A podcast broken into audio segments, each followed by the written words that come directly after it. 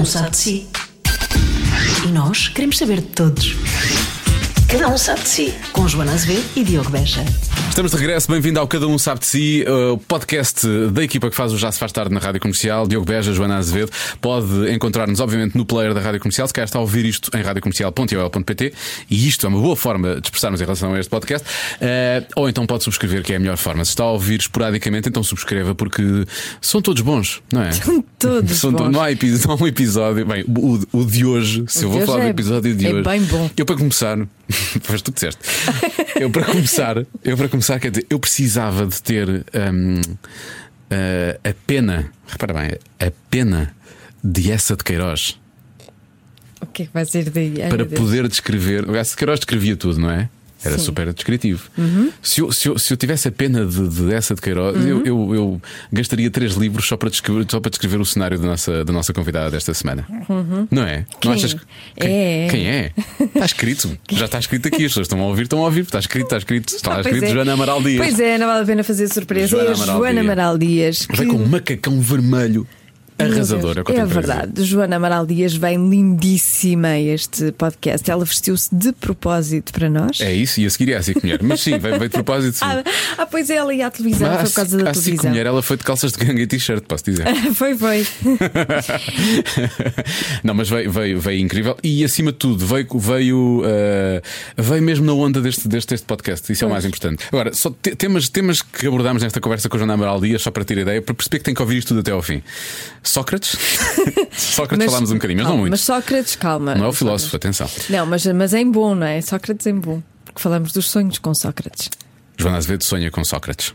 Não só digas isso. está dito. Ah, pronto, mas as pessoas têm que ouvir. Não, não, sim, sim. Não, não. Pois acontecem coisas nos sonhos. Agora tem que ouvir. Pois, pá, tem que ouvir. Sim, falamos sobre isso. Falamos sobre o livro dela, ainda para mais com uma ligação muito forte ao cinema. E ela tem. tem é, é gira a forma como a Joana aborda esta, esta, esta questão do que é, que é viver, na prática, sonhar, eh, estar na vida e depois como é que o cinema se relaciona com isso tudo, porque faz sentido. É como eu digo ah, no podcast e digo agora, eu acho que os psicólogos são pessoas com superpoderes. São pessoas que veem a vida de uma outra forma. Ela vai analisar-te também, vai atenção. analisar. Ela vai analisar. Vai a tentar, mim, vai a mim nem tentar, tenta, a mim nem vai tenta. A mim ela percebeu logo que não valia a pena. Este tem problemas e percebe-se à distância, não vale a pena ver. Eh, e finalmente, como falámos de filmes, acabamos o programa a falar como realmente merece, a falar de pornografia. De É- pornografia, é verdade. Há um não bom esquecer capítulo dedicado à pornografia que e ao vale, sexo neste vale programa. bem a pena. Não esquecer da forma como tudo começou, que foi a falar de nomes. Sim, vamos já nomes de falar. esquerda e de direita. Sim, vamos já ver acima de tudo quem é o qual é a nomenclatura que se usa para a esquerdalha. eu disse assim, mas eu é só perigoso. também és esquerdeira, Pois é. não é? Pois. Sou centro-esquerdalha, é mais isso. Eu sou, depende dos dias. Pois é, um sou bocado. mulher. Pois é. Depende dos dias. Cada um sabe de si. Com Joana Azevedo e Diogo Beja. Eu estava a falar desta Joana, tu falaste como sendo tu Joana e agora a Joana. Isto vai ser difícil. Eh, Pois Tens, vai. tens de Podes chamar Joana um- B. Eu vou-te chamar. Joana A, Joana B. Podemos cá, Joana. Eu acho Porque que eu a sou Joana Joana é. B, eu sou Joana.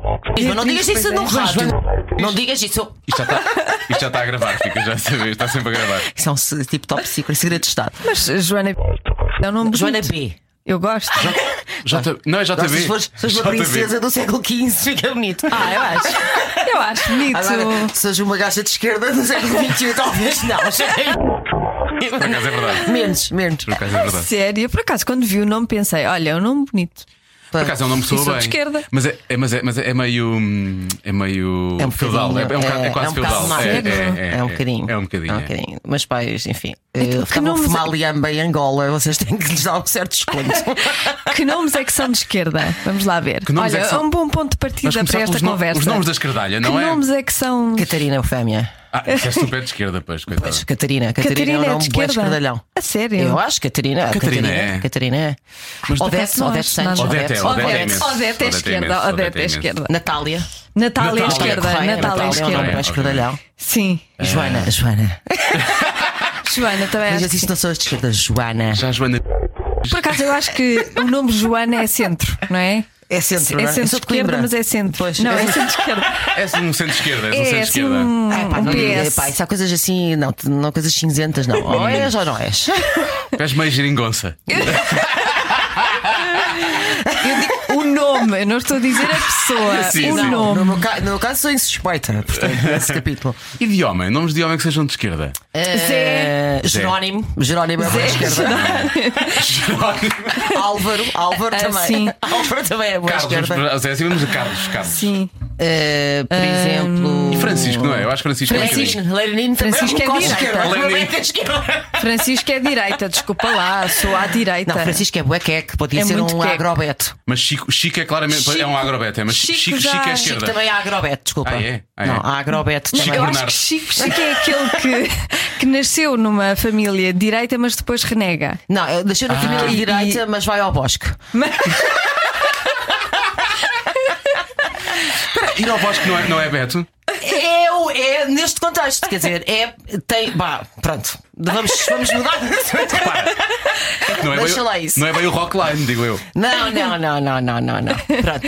Eu já não sei há muito tempo a minha referência ao Rockline. Estão-se a Um, notar. Eu não quero dizer nada, mas mas tem estado um pouco doméstico. Está bom tempo agora. Tens de começar a sair.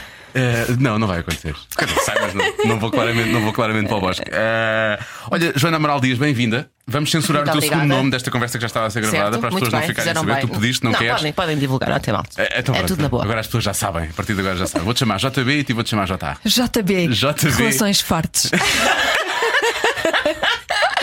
Relações fortes com álcool. Relações fortes utilizadas. Finalmente arranjámos um patrocínio, vá, acho incrível. Espetacular. Olha, obrigado por vir ao programa. Tu até lançaste gosto. um livro sobre nós há algum tempo, chamado Maníacos de Qualidade. Olha, quem nos dera estar ali ao pé daquelas pessoas. Não sei, é? não digas isso, Joana. Há ali malta que sofreu um, bocado muito. Vá. não, não, não é sobre nós, desculpa, eu pensava que era sobre nós. Não, mas, mas agora Pode, pode vir a ser no futuro, nunca se sabe, não é? na 27 edição. Eh, mas a a Joana vai, a Joana vai te revelar uma coisa que é: nós vamos falar sobre o teu novo livro, esse livro chamado Sonhos Públicos, que já está aqui à tua frente. É verdade? Ahm, ah, agora reparei uma coisa, eu estive a ler sobre o teu. É marido ou namorado? Eh, ah pá, sei lá. Eu te- tenho o mesmo problema. Esta Joana tem o mesmo problema que tu. É o pai, é o pai. Yeah. E depois, É o pai da quando, depois Ele quando diz- dizes o pai do meu filho, Yeah. sou assim, parece que estão separados já, Não, não, o é? Pedro às não- vezes diz assim: qualquer dia aparece nas revistas como o pai da Luzinha, não? Sim, pois, Eu, mas, pois. É, mas é verdade. Pronto, o gajo. O- não vou dizer isso, dizes tu. O gajo da Dude. ele ele não diz eles, é isso? Não diz eles. Como é que ele diz o teu, o teu livro? Não consegue dizer, mas ele também não consegue dizer o nome da própria filha, não é? Portanto, Os. acho que a partir daí é sempre a subir. A partir do momento em que não consegues dizer o nome da tua filha e disse os. Mas foi E quando ele as pessoas perguntam assim, sim, porque ele é benfiquista e eu sou uma gaja fixe. Ah. Eu sou, uma gaja extrema- eu sou do Porto e sou uma gaja extremamente fixe. Pois és. As dúvidas restassem, não é? Eu não consigo Pois é. fazer filhos do Porto, eu é que os carrego nove meses, eu é que os ponho no mundo e eles são todos de outros clubes, Sim. inclusivamente esta que chama. E eu deixei que o gajo, da Luz, Dude, é. escolhesse o nome da- do bebê. Chama-se Luz. Também não lhe podias chamar Dragona, não é? Dragona. Podia-lhe chamar outras coisas. Podia-lhe Oh. chamar Bolhão. Maria Dragão. Desculpa, Bolhona. ficava giro. Maria Maria, Dragão. Dragão. Um bom nome. olha, olha, Olha, bem giro. Registros, be alert. Claramente. Beware. Ia ser fadista. Maria Dragão. Maria é, Dragão. É nome Ah, de Maria do. Bolhão Maria também do ia ser fadista, mas Maria era a desgarrada. Mas era, era mais Era a isso. capela. Era mais isso. não, mas a Joana, a Joana, agora pronto, o, teu, o, teu, o gajo dirá sonhos, sonhos públicos, não é? É o que ele vai dizer. Sonhos Ah, públicos. mas já vamos falar sobre o teu livro. A Joana, na prática, quer revelar porque é que tu, porque é que tu estás cá. É, nós somos Ok. muito interesseiros. Na boa. Não, não, não. Não, é porque, para já, eu gosto muito de psicologia. É por Boa. causa disso. E depois tenho imensas curiosidades em relação à psicologia. Mas, eh, neste caso, por exemplo, em relação ao livro, eh, tu, tu partes do- dos Ah, filmes. que ias dizer que não, ela ia fazer psicanálise de borla para nós os dois. Mas afinal. isso já lá vamos. posso Ah, já lá fazer. Mas já lá um vamos. sucesso. Já lá vamos. Calma. Eu acho que preciso de fazer psicoterapia. Eu acho que toda a gente devia fazer, mas eu preciso mesmo. Toda a gente É uma, precisa. é uma das coisas que eu gostava de saber é qual é a diferença entre psicologia, psicanal... eh, ir, ir ao psicólogo, ir ao psicanalista É e fazer psicoterapia. O psiquiatra é, é um isso. médico que é especialista em prescrever Receitas. medicação psicotrópica e, portanto, antidepressivos, ansiolíticos, eh, tranquilizantes, benzodiazepinas e outros palavrões. Sim. Um psicólogo pode ter várias formações, mas um psicólogo é especialista nos processos psicológicos, não tem nada a ver. Processos psicológicos esses podem ser desde o recrutamento e seleção eh, empresarial, até a psicologia educativa, até à psicologia clínica. A psicologia clínica é que, é que lida com a doença mental, que é a minha especialidade. fazes, sim. Dentro da psicologia clínica, podes só fazer, por exemplo, avaliação de psicopatias e neuroses, avaliações em tribunais, avaliações para inimputabilidade, etc. Ou podes fazer a parte da psicoterapia, da intervenção, que é uma subespecialidade da psicologia clínica. Ou seja, já vamos em 10 anos de estudo, cortem-me os pulsos. Pronto, dentro da psicoterapia existem vários tipos de psicoterapia, entre eles a psicanálise. Já estamos em 15 anos de estudo, saltei do quinto andar. É isso, basicamente. Ok. Fui clara? Sim, Muito sim, claro. sim. E é sim. possi- isso é possível fazer aqui? Tu disseste que nos ias. Posso fazer uma bequinha, mas vocês têm que revelar um podre. Fazer uma bequinha! Um podre, um podre. Um Pá, podre. podres é a história deste programa, Xisa. Não sei o que é que nós fazemos. Tem que revelar um segredo oculto. Mais, a sério. Um segredo Um oculto. segredo. Um segredo Ai, mas muito, muito secreto. Daqueles por falar em sonhos, aqueles quando vocês vão assim, deitam a cabecinha no travesseiro à noite, fechem os olhos, o que é que vêem antes de sonhar mesmo? antes de sonhar, Tchau, fala com voz sexy. sei lá. Tu vais, estás mesmo a pensar na. Eu estava só a pensar o que, é que, o que é que me passava pelos olhos antes de eu adormecer. Estava só a pensar Também nisso. eu, a, a mim passa muitas vezes. O que é que eu me vou esquecer amanhã? Hum. Eu às vezes penso. Isso é eu- positivo. Talvez não seja a melhor tática.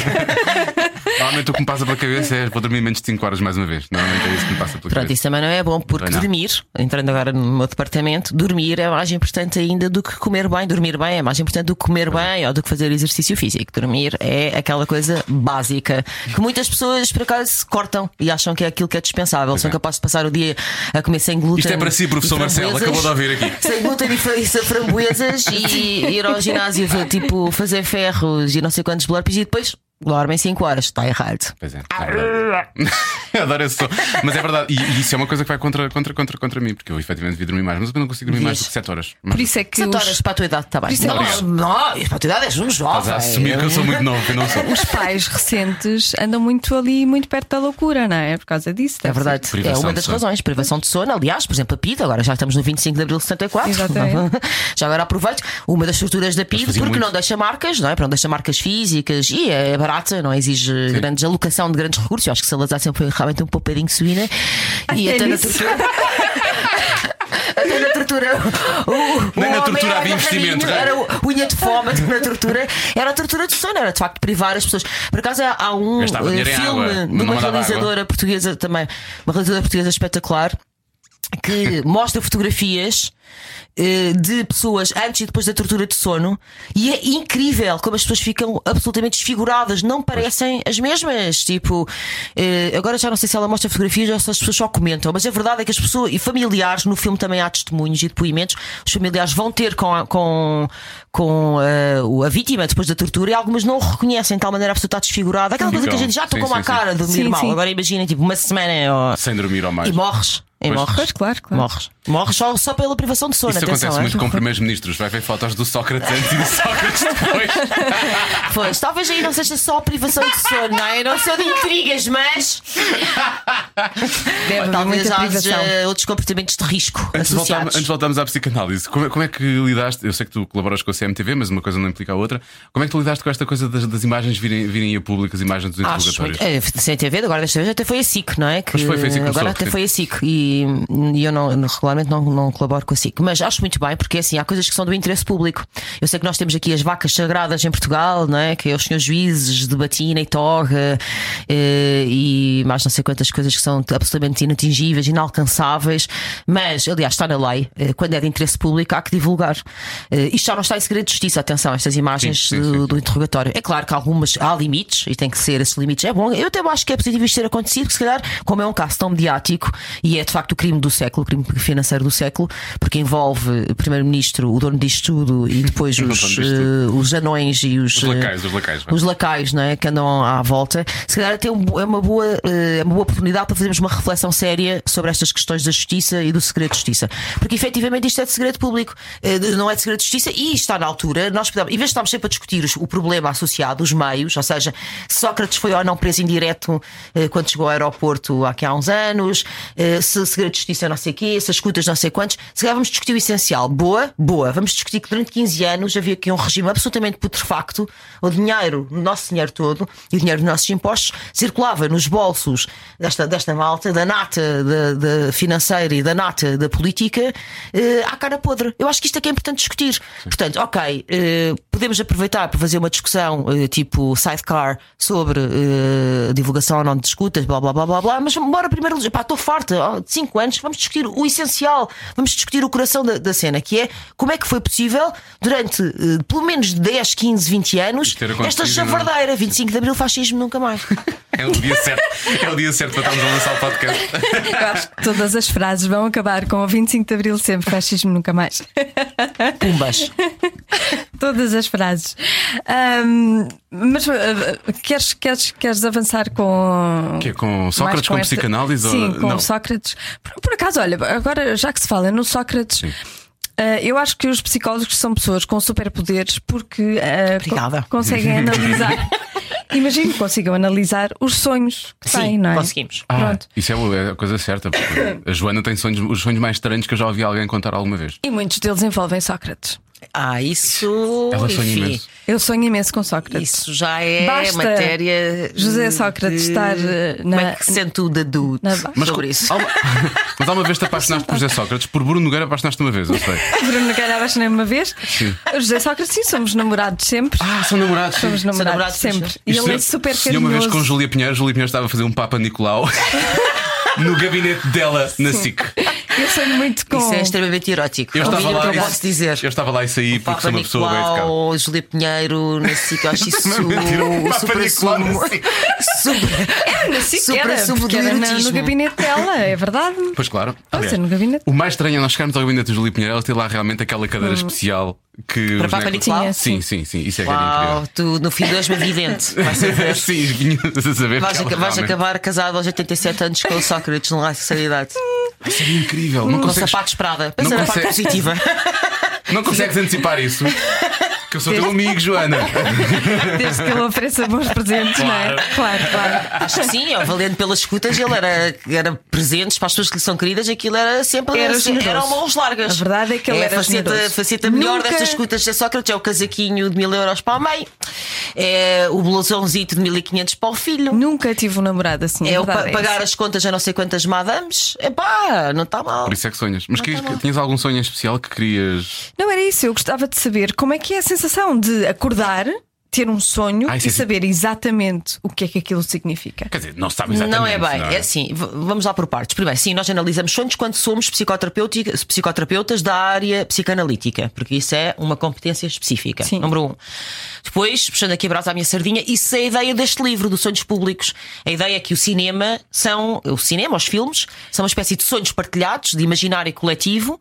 Estás a ver aquela, aqueles óculos tipo 3D? Imagina uns óculos estes a projetar um sonho comum, um sonho agora tínhamos aqui todos, não é? Tipo, Sim. orgia de sonho, sonho e que depois podemos, ao ver os filmes, interpretar a realidade, o a contemporaneidade, o que se passa no mundo através dos filmes. Portanto, é como se os filmes fossem sonhos. Aliás, a comparação dos filmes aos sonhos é muito antiga. O Hitchcock chamava aos psicólogos os detetives de sonhos.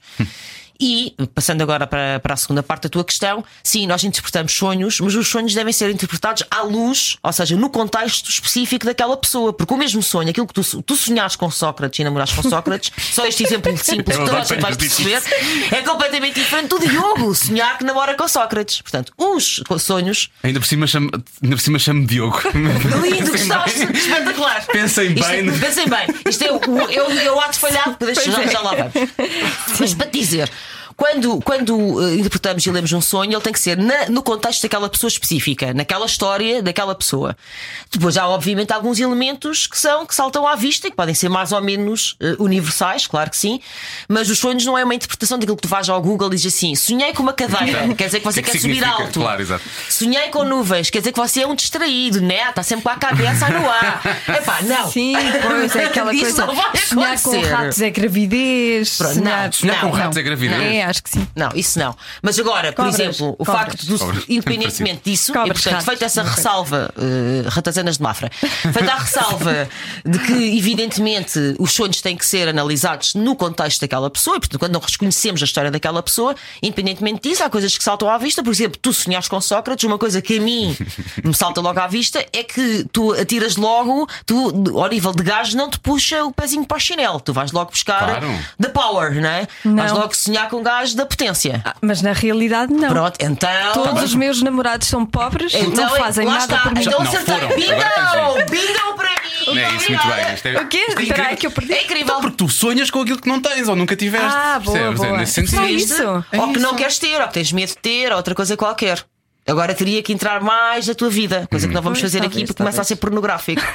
Provavelmente, no caso dela é possível, começa a mas entrar no de Lars von Trier e não foi para isso que nós viemos aqui. Estás a ver? Mas isso faz todo o sentido, tu estavas a dizer. Faz, não faz? Faz, porque mesmo nos filmes é a mesma coisa, todos nós vamos buscar partes Me liga, diferentes. vai, de... eu sou terapeuta. todos, nós, todos nós nos identificamos com partes diferentes de filmes e todos nós Pois. olhamos para os filmes e- Claro. e, retiramos mensagens diferentes dos filmes. É exatamente isso. Exatamente isso. É Apesar isso. dos óculos 3D. Exatamente isso. Portanto, o que eu faço aqui, claro, é no- nos sonhos públicos, claro que é uma análise pessoal, mas há aqui elementos invariáveis que todos nós projetamos nos filmes e que os filmes projetam em nós, porque a coisa é recorrente. O cinema é sempre simultaneamente um espelho. eh, e ao mesmo tempo uma tela, nós projetamos-nos e vemos-nos ao mesmo tempo no- nos filmes, mas o que lá está são coisas muitas vezes ao nível superficial, o nível óbvio, não é? O nível óbvio é eu sonhei com Sócrates, isso é o nível, o nível explícito, e depois há o nível latente, um, o leito do rio que corre por baixo, que está implícito, que não se vê à primeira vista, mas está lá. está lá. Então sonhas com homens poderosos. Fala-me sobre as tuas relações com homens não poderosos na tua vida. Pronto. Imagina se isto fosse num contexto psicoterapêutico. Ai, que eu não vou fazer à é Joana A. Adorava tanto estar é nessa sala. Eu não fiz à Joana A, até porque ela não pagou para isso. Está bem. E isto custa caro. Oh, Vocês pensam só que é o Manel Pinho. Bebé. Tem que ser, tem que ser, tem que Tão ser. bom, tão bom, tão Olha, bom, mas tu fazes sempre esse exercício de ler nas entrelinhas da psicologia. Sempre. Não, não faço, vamos lá ver, na minha vida familiar, na minha vida social, com os meus amigos, com a minha família, etc., não faço. Eh, E, e é mais ou menos funciona em piloto automático. Não faço até para me proteger, é uma questão de saúde mental, senão já estava a fritar. Aliás, isso tem a ver com a pergunta que fizeste há bocado: se eu analiso os meus próprios sonhos. É pá, não, sou muito mais juiz em causa própria, obviamente. No máximo, peço ajuda a um colega, ou às vezes nós, como psicoterapeutas, temos muitas vezes fazer tipo uma reciclagenzinha, voltar a ser analisados. Porque nós lidamos com material muito difícil, não é? Sim. Material muito, às vezes, muito feio, não é? Tipo, pessoas que matam pessoas e etc. Violam pessoas e por aí fora. E, portanto, às vezes, uma reciclagenzinha e um bocadinho de uma injeçãozinha de sangue novo só faz é bem. Portanto, nós somos maus juízes em causa própria, mas eh, agora já não sei o que é que há a dizer. Isto era a propósito de quê? De, de- de analisar Rewind. sempre. Ah, ah, portanto, e no meu, no meu cotidiano não o faço. É uma questão de proteger-me, não é? Porque senão era eu que dava em maluca. Sim. Agora, assim que entro num contexto clínico, portanto, seja avaliação psicológica para um tribunal, seja em psicoterapia, ou seja, efetivamente, a usar as minhas ferramentas como clínica para ler a realidade, que é o que eu tenho feito em todos os meus livros, foi nos Maníacos de Qualidade fiz isso, Sim. no Cérebro da Política, que eu analiso as questões da comunicação política, dos votos, etc., através também da psicologia, também fiz isso, neste também. Aí sim, aí aciono o meu botão, digamos assim, as minhas eh, competências, as minhas, eh, a minha formação académica e, e experiencial, obviamente, e então entro noutro, noutro modo, noutro registro. Agora, normalmente não. Agora, às vezes, vou- vou-vos confessar, às vezes há coisas tão óbvias, não é? Que tipo. Eh, salta à vista, Eh, mas eu não tenho muitas razões de queixa. Tipo, o Pedro não se queixa disso, por exemplo, Sim. ou, Ok. ou mas já os meus filhos não disseste se assim a uma disso. amiga: hum, não vais por ali, que ele não é boa peça. Às vezes, às vezes, as minhas amigas mais próximas. Elas cá sabem, o problema é que é preciso Pois. alguém lhes diga, não é? Mais isso. Não, as minhas amigas mais próximas sabem o que é que eu acho sobre isso, ou seja, que trabalho clínico é trabalho clínico, não é? Trabalho, trabalho, conhaque é conhaque, eh, ou JB, eh, tanto faz. JB. JB, eh, para não, defraudarmos nosso patrocinador. Uau! Imaginário. Exato, não imaginário, coletivo, uau, relações utilizadas. bom. Eh, mas às vezes me pedem assim um conselho, assim, epá, eu também me disponho, obviamente, não. é? E às vezes pedem, olha, isto passa-se não sei o quê, o que é que tu achas? Ou, ou se recomendas-me a alguém, ou o que é que achas que eu posso fazer? Isso, obviamente, não me furta isso, mas tento manter, até porque é melhor para a relação, não é? Porque eu sou mais juiz em causa própria e também com as pessoas que eu amo e de quem gosto Sim, não, é, muito. não és imparcial. Pois é, não é? Não é consigo, difícil, é é? muito Nunca difícil, estás a ver? Tipo, não tomar partido, ou estás a ver? É muito complicado. Uma amiga minha vai-me falar, por exemplo, não sei quantas más escolhas, escolhas erradas com gajos. A mim custa-me, por exemplo, dizer-lhe: pá. As escolhas são tuas. tu é que fizeste, meteste o pé na poça. Tenta Ser assim começar a tão sonhar com Sócrates ou coisa assim brutalmente honesta, exatamente. Ser assim tão brutalmente honesta com uma amiga, às vezes, não é que eu não seja sincera, Mas coloca-te sou- numa situação Epá, difícil. Mas entrar é ela. nesse registro cirúrgico, não é? De bisturi com uma amiga, epá, ou com um amigo, ou outra coisa qualquer, eh, é difícil. Por outro lado, no debate político, isso é bom, é uma vantagem para ti. É, mas também não uso Não vais, muito. fazer, não vais fazer, é óbvio que não vais traçar o perfil psicológico de alguém, nem podes dizer, obviamente. Sim, mas mas não se calhar uso consegues muito. ver, consegues ver para lá das outras pessoas. Não uso muito, mas às vezes pedem para fazer perfis psicológicos e ainda recentemente fiz o perfil psicológico do Bruno Carvalho. Sabes que eu tive a falar Viram? disso, vi aquele tweet que tu puseste há, aqui, há uma semana, talvez. Sim, pá, aí. Porque toda a gente agora é psicólogo em Portugal, porque o Bruno Carvalho, toda a gente tem uma opinião sobre o que é que se passa Incrível, na cabeça é? do Bruno Carvalho. E tu tens razão. Ouvi diagnósticos tipo de chorar a rir. Imagina, de repente tens assim eh, 1 milhão e 370 mil endocrinologistas em Portugal ou ortopedistas que te aconselham a melhor forma de curar eh, esse problema no, no joelho. Epá, de chorar a rir. Mas enfim, de médico e de louco todos temos um pouco. Pois. E a verdade é que também é compreensível e até tem uma, eu até vejo isso com uma certa ternura que todas as pessoas eh, queiram subitamente fazer diagnósticos eh, psiquiátricos e A psicológicos. ao palavra que eu mais ouvi foi burnout. Pronto, Burnout, burnout, psicopata, também se ouviu, eh, narcisista, enfim, tudo um pouco. É verdade. Mas, portanto, eu não faço, em política, não faço normalmente eh, diagnósticos clínicos dos meus adversários, mas lá está, há coisas que saltam. E eu não tenho esse botão habitualmente quando vou para debates, mas é óbvio que há coisas que saltam à vista. É evidente. Se calhar, uma das razões pelas quais eu nunca fui à bola com o Sócrates, não é? Havia, houve uma altura, agora ninguém votou Sócrates, agora ninguém votou. Há pessoas que ainda sonham com ele, não é verdade? Posso dizer. Nós já revelámos aqui ou não? Ou não revelámos? É. Não sei. Tu há bocado disseste que eras de esquerda. Eu votei Sócrates duas vezes. Não. Olha, isto Eu é, votei uma, passamos nunca para o confessionário. Não, eu posso revelar, não tem problema, mas eu votei, portanto não há. Pronto, mas para te dizer, eu, por exemplo, nunca fui à bola com ele.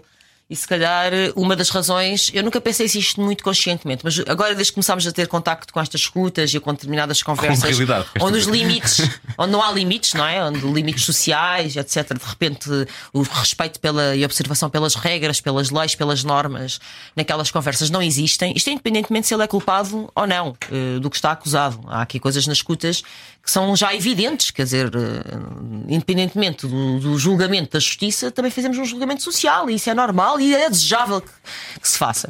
Porque se não só vivemos com leis, não dá. Se não há moral e se não há ética, não dá. E portanto, eu acho que uma das razões que nunca fui à bola com ele é que eu não gosto desta parte mais eh, a sociopatada eh, das pessoas. Portanto, pessoas que não respeitam as normas as convenções sociais básicas, as regras, etc., a ética e a moral, independentemente da lei, independentemente da lei, é uma coisa que eh, eu tenho alguma, faz-me um bocadinho de urticária e que eh, efetivamente se confirma. Portanto, eu não uso muito esse modo clínico nos debates, mas há coisas, nos debates políticos, mas de facto há coisas que saltam à vista e que são mais fortes do que eu. É natural, porque a pessoa também fica um pouco deformada com a sua profissão, não é? Mas no, no caso, no caso dele, por exemplo, agora aquelas. eh, estes, estes interrogatórios mostraram quando ele fala da, da questão do livro e não sei o que, depois ele revela realmente que aquilo é vaidade. Esse era- seria talvez o traço do. Tu, olha- olhando para ele, acho que toda a gente conseguiria ver isso, não é? Ele era claramente vaidoso, não é? É, é vaidoso. Muito. Mas esse seria o traço que tu, tu, tu destacarias nele, por exemplo? Era uma das coisas que te levaria a pensar: "Ah, há ali, há ali um problema grave. Claro, que ele isso vai- salta à vai-se- vista, isso Vai se alimentar dele próprio porque ele gosta daquilo. Sim, é uma questão autorreferencial constante não é? e de quase omnipotência permanente. E portanto, eu acho muito porreiro quando as pessoas eh, reconhecem as suas fragilidades e as suas vulnerabilidades. E, portanto, pessoas que vivem sempre lá em cima, não é? na estratosfera, eh, são, humanas, ou são sobre-humanas, ou infra-humanas, não sei muito bem. Mas eu acho que aquilo dá beleza à humanidade. É as pessoas rirem, mas também chorarem. É como aquelas duas máscarazinhas que representam o teatro, não é? Portanto, o reconhecimento das nossas fragilidades e das dificuldades que nós temos, isso é que nos dá aquele sal, isso é que nos dá aquela textura, aquela eh, profundidade, aquela, ao fim e ao cabo, aquela dimensão extra, é? Diferente de tudo que habita a face da Terra. E, portanto, provavelmente pessoas que estão sempre lá em cima e que não têm fragilidades e que são capazes de tudo e vencem tudo e são o supra-sumo da batata, tipo o triunfalismo, é? O triunfalismo é uma coisa que a mim, a mim me causa alguma repugnância, de facto. Mas não é um bocadinho perigoso estarmos a fazer julgamentos morais em Não, praça julgamentos pública. morais, Joana. É assim, as pessoas são figuras não estou- públicas, têm uma, têm, uma, têm uma participação. Eu, sou- eu também sou uma figura pública noutra escala. E as pessoas fazem avaliações sobre mim normalmente. Geralmente, muitas pessoas, por exemplo, não vão comigo à bola porque acham que eu sou eh, arrogante, ou que eu tenho a mania, outra coisa qualquer. Isso faz parte, isso faz parte. Ou seja, quando tu tens, estás Mas no espaço é fazer público- nas redes sociais, outra coisa é servir-se de meios de comunicação para traçar eh, julgamentos morais. Não é Não julgamentos morais, por exemplo, eu faço um julgamento, sim, ético e moral de alguém que é primeiro-ministro, eh, primeiro-ministro de Portugal, que foi eh, secretário de Estado, foi ministro, etc., e que tem esta relação doente com o dinheiro que está revelada nestas escutas. Doente com o dinheiro e que esta relação com o amigo Carlos Santos Silva, obviamente, não é normal, não é saudável e, aliás, é um escarro na cara de todos os portugueses que vivem cujo salário médio é 700 euros. Portanto, eh, se quer chamar julgamento moral, pode ser, pode chamar moral. Agora, ainda bem que existe julgamento moral, porque eu volto a dizer, uma sociedade não pode viver só com leis. Nunca mais acabávamos. Não havia códigos penais, civis, etc., que coubessem neste estudo inteiro. E ele é grande, acreditem. Agora, eh, mas fora de brincadeiras, nós precisamos de regras moral, morais, sim, e de ética, claro. É assim que nós nos regemos. O, o meu trato com vocês, vocês com a vossa família, entre amigos, vocês não se regem por leis. Regem-se por princípios morais, éticos, etc. E ainda bem que eles existem. E, portanto, sim, as pessoas que têm uma eh, participação pública, as outras também, mas sobretudo as que têm eh, uma, uma persona pública, que estão no espaço público, sobretudo aquelas que gerem a coisa pública, caso de governantes, obviamente estão sujeitos a isso, sem dúvida alguma. E não tenho nenhum pudor em o fazer. Mas isso, eh, ser debatido na praça pública, não pode condicionar o julgamento judicial? Bom, isso aí eh, terás que perguntar aos juízes. Os juízes têm que fazer, a sua, fazer o seu caminho. Mas quem quis, neste caso, por acaso, a tua pergunta é interessante, porque quem quis muito mediatizar desde o princípio este processo, quem quis fazer disto uma batalha, ou exatamente um circo mediático, foi o próprio, foi, foi o próprio José Sócrates. Portanto, se no final provar do seu próprio veneno, temos pena. Dá uma volta grande. Se calhar já chega de falar dos José calhar já, Sócrates, já. não é? Madruga, 25 de Abril, sempre fascismo, nunca mais. É o episódio da liberdade. Olha, estavas a falar do, do- do julgamento, do, do julgamento moral. eh, E tu já tiveste a tua cota à parte também. Claro, Ou pelas coisas que dizes, pelas pessoas que nem sempre encaixam. Por seres mulher. Por seres mulher, ainda por cima seres uma mulher bonita, portanto isso Por ter também. fotografado, por estar Ah, fotografada a cena da grávida. Cristina e por aí grávida, fora, sim. etc. Tudo isso. Que as Como é pessoas que dizem que me viram nua, eu parto-me sempre a rir. tu não estavas nu? Quer dizer, tu estavas, mas não, ninguém Não viu estava, nada. não. Eu não estava nua e nem. Quando as pessoas dizem, ah, ah eu vi-te nua, eu sempre. Portanto, tens um drone na, casa, na, janela da minha casa de banho. não, não estava nua e não se vê nada. Mas lá está, as pessoas projetam, não é? Lá está, as pessoas, eu não estava nua, não é? as pessoas Claro. não veem, não veem a zona genital, não veem o rabo, não veem as maminhas, não veem nada. A única coisa que se vê ali naquela fotografia é a barriga. Essa barriga? E vê-se uma parte da coxa, quer dizer, que pelo amor de Deus, quer dizer, que não, não pode ofender nem a moral vitoriana. E no entanto, as pessoas projetam e dizem que eu estava. Viram nua que eu estava nua. E era o que as pessoas, algumas não queriam ver, ou queriam ver, não sei, isso depois é discutível. Depois Mas na Já verdade, entramos nos sonhos, mas na verdade é. ou nos pesadelos. E se te apetecesse, eh, quer dizer, hum, Sim, isso, Isso ninguém, tem, isso ninguém tem nada a ver com isso e a liberdade está a passar por aqui. E, Rafael Manuel Alegre. 25 de Abril sempre. Fascismo, nunca mais. Sim, não, mas é, não, é, não, se isto é a propósito da, da pergunta, é, é verdade, fazem muitas críticas, mas eu acho Não, mas isso bem com normal. isso, Lido, não- lá está. Eu acho que quando tu tens uma participação pública, tens o bom e o mau. Tu não podes querer só, tipo, que ficar com a parte boa e mandar fora a parte má. Isso não existe na vida. Eh, faz parte do pacote. As coisas positivas e negativas e tens que geri-las. Eu tenho muitas coisas positivas de, de ser uma, uma figura pública, ou ter um espaço mediático, e também tenho algumas negativas. Algumas acho muita piada, por exemplo, essa das pessoas dizerem que me viram com ar. acho mesmo genuinamente muita graça, como- porque sou psicóloga, lá está, e portanto Pois. acho imensa piada que as pessoas digam isso. Eh, há outras que eu não acho tanta piada, não gosto quando se metem com. quando fazem ameaças, quando entram nesse registro, não é? Mais Mas já te aconteceu? hardcore, já me aconteceu. Mas que tipo de ameaças? Eh, tipo ameaças, tipo a malta da, da extrema-direita, volta Ah. e meia, por exemplo, ok. gosta Ok. de picar, e gosta de fazer essas cenas. Isso não gosto, obviamente, mas do resto relevo e faz parte, não, não me afeta particularmente. As pessoas não estão, não estão a criticar-me, a mim, Joana B. Não é? Estão, a- estão, a, estão, a, estão a fazer uma crítica àquela projeção. É como a, é como a história do cinema. Aquilo que vê em mim Sim, sim, sim. sim, e aquilo que vê através de mim. Portanto. Mas se- seres Why not? frontal, agora parece que estamos a falar, parece que estamos dentro do- da, da casa dos segredos, não é? É. Porque tu és muito frontal aqui dentro. Eu sou muito frontal, vou entrar, eu sou super Só- frontal. Só sabe quem está cá Só dentro. quem está cá dentro é que sabe isso. como é. Só. Ser se ser faz frontal foi mais uma benção ou mais uma maldição ao longo da tua carreira? Epá, é assim, olha, eu nunca quis nada, nem, nem quero, nem acho que nem vou querer eh, construir uma persona artificiosa. Ou seja, Uma epá, personagem mesmo, Uma neste caso. personagem. Persona sim, mas uma personagem. Tipo, eu não ser eh, ao vivo aquilo que sou, sim. Aquilo que vocês veem, eu sou assim. Sim, nos debates políticos posso ficar mais agreste, porque sim, banqueiros irritam. Pois, é verdade. É verdade, É verdade, mais tu és mais descontraída, eh, assim. Sou mais brincalhona num contexto social, mas isso acho que em determinados contextos profissionais, muita gente, eu acho que também um, um cirurgião cardiovascular não vai tipo a rir às bandeiras despregadas quando tem que pôr um catéter, não é? Portanto, pá, pão, pão, queijo, queijo. Eduardo Barroso, tenho as minhas Pronto, encontraste porventura a exceção perfeita. mas pronto, o pessoal percebe o que eu estou a dizer, não é? Tipo, há alguns contextos de facto que sou mais séria, mas, eu, mas, mas sou mais séria também naturalmente, porque eu nunca quis construir uma coisa artificiosa de ser nas entrevistas ou nos textos, até Fazer assim para chegar ali, é? Epá, não, eh, é assim, sou razoavelmente espontânea, não digo tudo o que penso, bem, Razoavelmente. eu não sou estúpida. Imagino que há pessoas a dizer que ela não diz tudo o que pensa. Xisa, ela já foi muito longe. Exato, imagina. Aliás, aliás, essa cena da frontalidade, estavas a gozar, por acaso, isso tem um piadão, essa cena da Casa dos Segredos, tipo, como se a frontalidade fosse um valor em si mesmo. Sim, sim, sim, sim. Aliás, já que há uns anos a, a- a coerência era um valor em si mesmo. Tipo, tu era, era, ah, ela é uma pessoa muito coerente. E eu pensava assim, pronto, defendia a pena de morte há 50 anos e agora defende Ainda a mesma. continua, exato. Pá, a coerência faz malvas. Não há valores absolutos. Tirando a liberdade que Achas que tudo muda, tudo pode mudar a qualquer eh, Tirando a liberdade, obviamente. Fascismo nunca mais.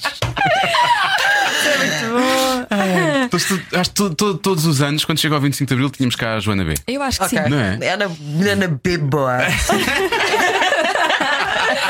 Acho que sim. Olha, o- essa, essa tua ligação aos filmes começou quando? Epá, é assim, eu sempre gostei de filmes, não é? Sempre uh, adorei cinema, uh, sempre fui ao cinema muito mais do que a média de- das pessoas. E depois fui fazendo umas coisas de cinema na brincadeira, e depois, entretanto, o Otávio Ribeiros convidou-me, aqui há uns 10 anos ou mais, a escrever sobre cinema, a escrever sobre cultura, assim é que é. Para, para, para, para o Correio da Manhã. Para o Correio da Manhã, para a revista do Correio da Manhã, para o domingo. A revista Domingo. E eu achei aquela proposta, fiquei assim um pouco desconcertada, porque nunca foi a minha área, não é? Nunca é não é exatamente a minha área. Eh, mas comecei a adaptar e comecei, como realmente sempre tive essa relação muito próxima com o cinema, dentro da cultura cinema, e dentro do cinema comecei a fazer este híbrido, não de crítica de bancada, treinadora de bancada, que eu não curto dessa cena, não curto dessa coisa de ai, os atores vão bem, ai, o realizador vai mal, ai, aquela fotografia, ai, guarda-roupa, guarda-roupa é lindo. Epá, tipo, parece tipo, tipo essa revista cor-de-rosa do cinema, pá, não! É, Mas tipo, onde é que tu lês essas críticas? em todo lado. Sério? Uh, sim, em todo lado é. Ai, que bela interpretação. Ai, uh, uh, a Angelina Jolie está muito, muito magrinha, mas a interpretação é magnífica. E, tipo, Mas isso é o que se escreve no Facebook, não é? não, nas críticas também. E depois fala, ah, os- depois fala dos 10 filmes anteriores que o gajo fez ou que a gaja realizou. Pá, uma seca, uma seca. Então eu, para se fazer esse, esse tipo de observação sobre cinema, não, não. Até porque hoje em dia a maior parte das pessoas não quer ler. Eu acho, eu não quero ler essas críticas. Pá, vais ao Google, encontras logo os filmes todos que a pessoa fez, sim, que não sim. fez, uh, por aí fora. Bom, e então comecei a cruzar um bocado este olhar eh, da política e da psicologia no cinema. Eh, e a coisa, a verdade é que nunca ninguém me chateou, não é? Sempre escrevi o que me apeteceu, o que me deu na gana. Isso é muito fixe, porque crescer em liberdade, crescer é, também é isso, é para darem-nos espaço para nós experimentarmos e às vezes até errar e corrigir, eh, corrigir o tiro. Pá, isso foi muito importante. E até que isto foi num crescendo, não é? 10 anos, 15 anos dá para crescer um pedaço, não em altura, mas eh, no resto sim. Pá, e portanto deu para, para ir fazendo a minha maneira. Eu acho que isso é muito importante, tu encontrares uma marca autoral. eh, Uma linguagem própria, uma maneira original tua de ver as coisas, neste caso de ver os filmes. E pronto, e disso acabou por resultar eh, eh, este livro. Ou seja, fui desenvolvendo um olhar meu sobre o cinema eh, que, ta- que é isto, é, uma- é um cruzamento da psicologia, sociologia, da, da política e, e também do próprio cinema, naturalmente. E pronto, e isto também, ao longo dos anos, também fui brilhante cada vez mais no cinema. Depois as pessoas convidam-me para ir às gente estreias. Obrigada, podem continuar. A ir aos festivais. Eh, tenho muitos amigos no cinema que fazem cinema. Pronto, enfim, foi num crescendo e acabou por eh, sair esta, este filhote que é os sonhos públicos. E tu ah, partiste dos filmes para falar de. As duas coisas. As duas coisas. As duas coisas. Porque eu acho que realmente o, o cinema funciona de facto como um espelho, a gente senta-se e vê-se naquele espelho, não é? Eh, mas também funciona como uma tela onde nós nos projetamos. Portanto, eu, os filmes dão para a gente falar da sociedade em que vivemos através dos filmes, mas também dos filmes através da sociedade em que vivemos, não é? Portanto, há sempre este jogo de vai e vem, eh, de interrecorrência entre uma coisa eh, e outra. Nos filmes mais assim, nos filmes mais assados, eu escolhi só filmes do século XXI, é pá, porque senão epá, tinha, que, tinha que definir uma barreira, uma, uma baliza, senão isto nunca mais é sábado. E portanto, só filmes do século XXI, mesmo assim já são muitos, eh, já há muitos bons filmes do século XXI. E portanto, começo com aquela altura do Mulholland Drive, do David Lynch, eh, do Disponível para Amar, do Ancar Wai, depois Kill Bill, não é? vai por aí fora até à atualidade. Eh, e eh, dentro desses filmes são 100 filmes do século XXI, e dentro desses 100 filmes escolhi uns que são claramente box office, portanto, bilheteira. Pois é, isso que eu ia perguntar. Os blockbusters que fazem sentido aí? Fazem, porque isto não é a análise do imaginário coletivo através do cinema. Portanto, faz sentido tu teres, se é o imaginário coletivo, faz sentido teres os filmes que fizeram bilheteira. E eu gosto, eu gosto todo do género de cinema, atenção, não sou nada elitista. E portanto, desde os Batmans eh, ao, Star Wars. ao Benjamin Button, por aí fora, os Wars grandes também. filmes, portanto, esse está lá. Disse só perguntar. Eh, e depois também filmes muito aclamados pela crítica, pelas elites, porque as elites também fazem, também projetam esse imaginário, claro, e tem meia dúzia de filmes mais autorais e que nunca ninguém viu, tirando eu e mais três ou quatro pessoas. E depois tem alguns No filmes, Nimas. porque eu não. No Nimas, e há no Nimas, domingo às quatro da tarde. Eh, Duas exibições. E depois, pronto, não resisti a pôr quatro ou cinco filmes que são de, assim, amores meus e que, pronto, e que também que eu tinha uma, tenho uma relação especial, mas aí menos. São, são sobretudo filmes disso. Ou fizeram muito sucesso entre as elites, ou fizeram muito sucesso nas massas. E portanto são reveladores do nosso imaginário. E o que é que eles nos revelam? Que inconsciente coletivo é que eles revelam? É isso que eu analiso aqui no, nos filmes. no Mas não há livro. uma linha, tu não, não pegas no primeiro filme, vais até ao Há centésimo. uma linha, que há uma linha, eu dividi em 10 grandes temas, 10 grandes temas da contemporaneidade, por exemplo, sexo.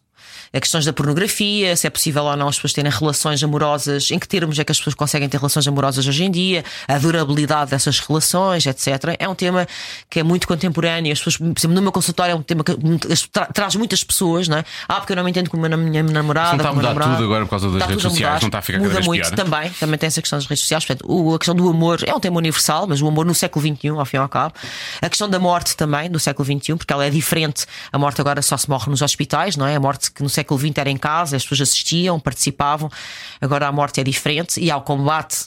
eh, em relação à morte, as pessoas não querem morrer, querem ser forever young. Eh, eu, não- eu canto muito mal. O Benjamin Button, aliás, é um grande Posso filme. mostrar a Joana a cantar se É? quiseres. Será pior? fazer isso. Mostra lá um bocadinho. Não, não. Canta, só- canta esta, canta Não esta. vou, não vou cantar. Canta só. Forever Eu não, não só canto Forever assim. Young. Só Forever Eu não Young. canto Só a Forever Young. pedido. Só Forever Só Young. Só Forever Young. Eu não canto a pedido porque se paga. Ah. A Joana não faz música. meia- Embrulha, Eu Joana B. Tu fizeste meia psicanálise de borla há Eu bocado. fiz já a bordo, canta meia música, E meio refrão. ela, e ela agora. Ah, pá, Eu fiz uma não sei refrão. cantar, eu não sei cantar. Vamos, estamos a ter vai uma conversa tão interessante. Pois estávamos, isso estávamos. Eu no fim canto, prometo. Pronto, então no fim, então, eh, por exemplo, essa, questão das pessoas que quererem sempre, sempre jovens através do filme Benjamin Button, por exemplo, portanto, ainda dentro desta questão da morte. Outro tema que eu escolhi foi o politicamente correto.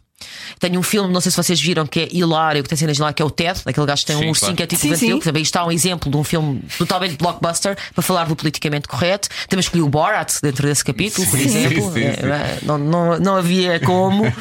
Ehm, a questão da influência da comunicação social no comportamento das pessoas, que é um tema que atravessa todo o século XXI. Aliás, o século XXI ah, nasce e abre com o Columbine.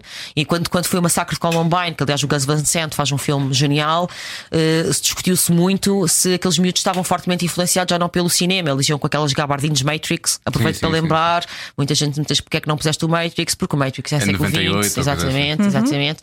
Um, e se- eles iam com aquelas gabardines, etc. havia uma série de associações cinéfilas que aqueles miúdos miúdos eh, que massacraram aqueles colegas e aqueles professores naquele dia Fez agora fatídico. 18 anos, não foi? É verdade, o século está a avançar eh, a passo muito, largos. muito rapidamente, sim. Pronto, e portanto, grandes temas do século XX, grandes temas do século XX, como estes que vos estou a falar, eh, analisados através e com o cinema.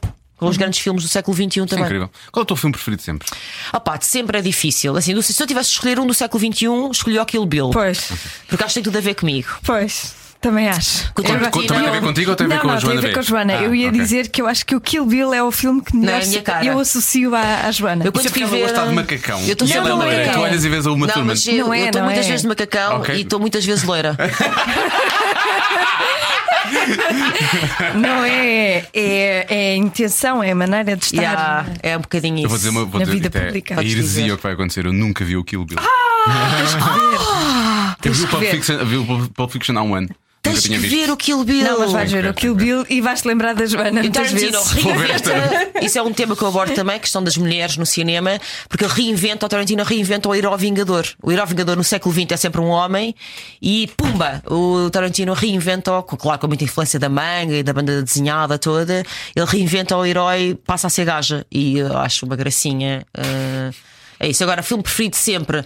É pá, não sei, se- tenho muita dificuldade em escolher porque realmente eh, há muitos filmes que eu adoro, eh, não consigo escolher, tenho muita dificuldade, estou aqui a tentar ganhar tempo. Por exemplo, agora, agora vou, fazer um bocadinho, vou fazer um bocadinho de psicanálise. Vais fazer psicanálise? Psicologia. Não, vou, vou perguntar. Ai, perguntar. espera, espera, espera. Por exemplo, a mim os filmes que me tocam mais Uhum. são os que eh, são sobre famílias, eh, pais e filhos. Diz lá qual é o teu filme preferido. Por exemplo, Kramer contra Kramer, Uhum. o I Am Sam, são um dos meus filmes preferidos. Isso tem alguma coisa a ver com. o facto de sonhares com Sócrates. Não. Com- Tem, Comigo. tem as duas coisas, tem a ver com a sociedade contemporânea, porque efetivamente há uma reconstrução de- das constelações familiares e, portanto, há muito cinema e bom, bom cinema, tu deste exemplos. Há muito bom cinema sobre a reorganização familiar. A família foi completamente mudada no século XX com a Revolução Industrial. Passámos de coabitação de quatro gerações na mesma casa, neste momento, para as famílias monoparentais, ou muitas pessoas, aliás, a viverem sozinhas. Eh, A família reestruturou-se também por via das famílias homossexuais, por aí fora, portanto, das famílias reconstruídas, de segundos e terceiros casamentos. Portanto, há muito bom cinema sobre isso que reflete isso. Lá está o cinema como refletor. E depois, naturalmente, nós, com as nossas questões familiares, a nossa relação com o nosso pai, com a nossa mãe, com os nossos irmãos, as relações entre irmãos são muito importantes, a maneira como nós vivemos a, a separação, a angústia de separação, por aí fora, também nos podemos rever nesses filmes. Aliás, eu sou uma choramingas no cinema. Muitos dramas, as pessoas às vezes perguntam, e eu explico isso no, no livro, com, com pormenor. Porque é que se nós evitamos o sofrimento e a dor, normalmente, no nosso dia a dia, porque é que adoramos filmes dramalhões que nos fazem sim. chorar? É uma Sim. pergunta pertinente. Porque se nós evitamos, por exemplo, o medo e o susto, porque é que vemos filmes de terror? É outra, não é? Sim. Porque efetivamente São descargas. são mais do que descargas, são formas de nós reorganizarmos o nosso pensamento sobre isso. Ou seja, os filmes permitem o restabelecimento de uma ordem moral e de uma ordem até de economia psicológica eh, através daquilo que acontece aos personagens. Vou dar um exemplo básico. Nos filmes de terror, se- que seguem geralmente uma fórmula muito simples, que é os putos ficaram sozinhos em casa num fim de semana que Ou os pais foram. Ou no acampamento, os pais foram não sei aonde. Uma delas é virgem, uma delas é virgem. Tu nunca entras de no filme de terror. repente- Sabes o que é que acontece à hora, não sabes? Sei. Eh, mas eu não sou virgem, sabes? Vou dar uma grande novidade. Uau! Sou touro. Sou touro. E. E a miúda virgem depois é perseguida pelo coisa. Olha, nós sabemos que 90% dos, da audiência masculina, que são habitualmente adolescentes, 90% quer que a rapariga, esta rapariga virgem, se mantenha virgem e essa não quer ser morta pelo, eh, pelo, pelo algoz, Pelo pelo, monstro. pelo monstro, etc. Portanto, os filmes servem em, em grande medida para fazer uma espécie de reciclagem a um sonho. Para que é que nós sonhamos? Nós hoje sabemos que sonhamos para fazer um reboot do sistema. Nós precisamos dormir porque precisamos de sonhar. Hoje, do ponto de vista da neurociência, da neuropsicologia, porque os sonhos permitem reorganizar a informação cerebral. Nós resolvemos problemas. A dormir. Resolvemos imensos problemas a, a dormir, sobretudo a sonhar, nos períodos REM, de sonho. E exatamente a mesma coisa com as histórias, a narrativa, seja ela escrita, seja ela plástica, seja ela cinematográfica. Eles permitem reorganizar os problemas, nomeadamente os problemas da contemporaneidade. Portanto, nós vamos chorar. Por exemplo, ao ver o Kramer contra Kramer, que é um grande filme do século XX, com grandes interpretações. Eles vão tão bem. Vão muito Eles vão bem. lindamente. Aliás, transformaram-se os atores marcantes do século XX com interpretações icónicas que deveriam servir como pedra angular da sua carreira magnífica em Hollywood. Eh, tirando essa crítica de Cocó,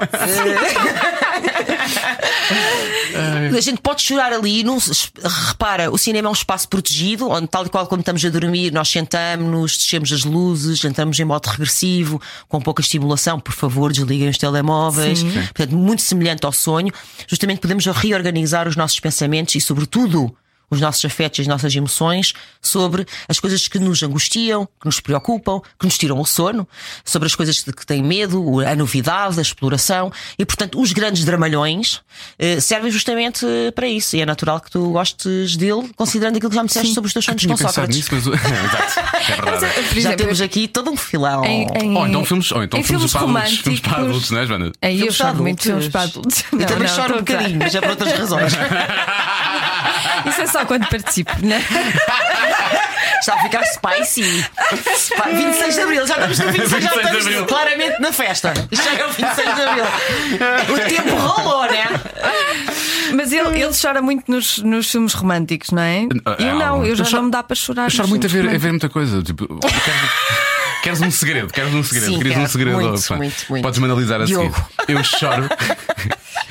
eu choro a ver o Armageddon. Pois, mas aí não, não acho que isso seja assim um segredo. Dá-me outro. Acha alguém, finalmente. Eu compreendo, eu compreendo, eu compreendo. A, a parte heroica, eu também eu emociono-me facilmente. Bem, eu como já vi, sou uma chorona. Eu choro por tudo e por E nada. há coisas lá que são de propósito, não é? Sim, não, a manipulação emocional no cinema é uma arma básica. É uma Ninguém arma. o faz como o Spielberg. Então, todos os filhos são órfãos, todos, todos os heróis são crianças órfãs. Porque ele próprio tem uma ligação difícil com o pai, não é? E com a Claro, família. e, e portanto, por todo o século de- XX, porque todas as famílias do século XX têm uma ligação difícil com o pai. o pai verdade. era ausente. E ele explora a típica constelação familiar do século XX, nos anos dourados, dos anos 50 dourados, é a mãe de saia rodada a fazer eh, baking eh, cakes at home e Sim, o pai sim, ausente sim. na fábrica a trabalhar. Portanto, ele explora esse imaginário coletivo muito bem, pondo sempre. Quem é o herói do ET? É um puto sem pai. Yeah. Quem é o herói da inteligência artificial? É um puto sem pai que vai sempre à procura É sempre, do pai. é sempre. À procura de ti, mamãe. Era um, um Marco. desenho animado ver. 70 É um do Marco. Marco que eu via. Vocês não que são mais Não, novos. Não, não, também via. Estás a brincar? Eu sou mascota. O Indi... Claro que sim. Pouco. O Indiana É Jones muito pouco, tinha problemas com o pai. Não. É igual. É. O Indiana Jones com o pai. Pronto, exatamente. É, igual, É, igual. um excelente filão de exploração. tudo. Lá está, o tal, isto é um bom exemplo do nervo eh, narrativo que é mais ou menos, não é subterrâneo, mas é um leito abaixo da crosta terrestre. Nós vemos o filme, Sim, tá podemos vê-lo superficialmente, mas por baixo passa lá. aquele. Epá, é a mesma coisa, é aquilo que eu digo aqui no, no livro. É a mesma coisa do conhecer uma pessoa. Tu conheces uma pessoa e vês a sua estatura física, a maneira como se apresenta, etc. Mas depois, à medida que a vais conhecendo, vais procurando algo mais. Quem é aquela pessoa? Como é que ela reage? Que tipo de personalidade tem? Como é que ela pensa? E o, com, o cinema é exatamente a Estás a- mesma estás coisa. a citar, estás a citar Shrek, não é? Ele diz que Ah, ele é como, mas- é como uma cebola, tem é. camadas. É, É verdade, é verdade, é verdade. Muito bem. E por acaso, Shrek é um grande filme do século XXI. Por acaso, é verdade. É verdade. Por acaso, Fala- digo- não fala- olha, hesitei, hesitei. Devias ter posto Shrek. Mas sabes o que é que é? É uma das coisas que eu tenho desafiado as pessoas. É assim, faz a tua lista dos 100 filmes do século XX. Porque eu tive, uma das coisas que tive mais dificuldades e foi, fechar a lista. Eu, pá, eu tenho que fechar Claro. a lista. Diz, o Pedro já não podia ouvir. Tipo, cala-te com a lista. Era pior que a lista de Schindler. Sai daqui.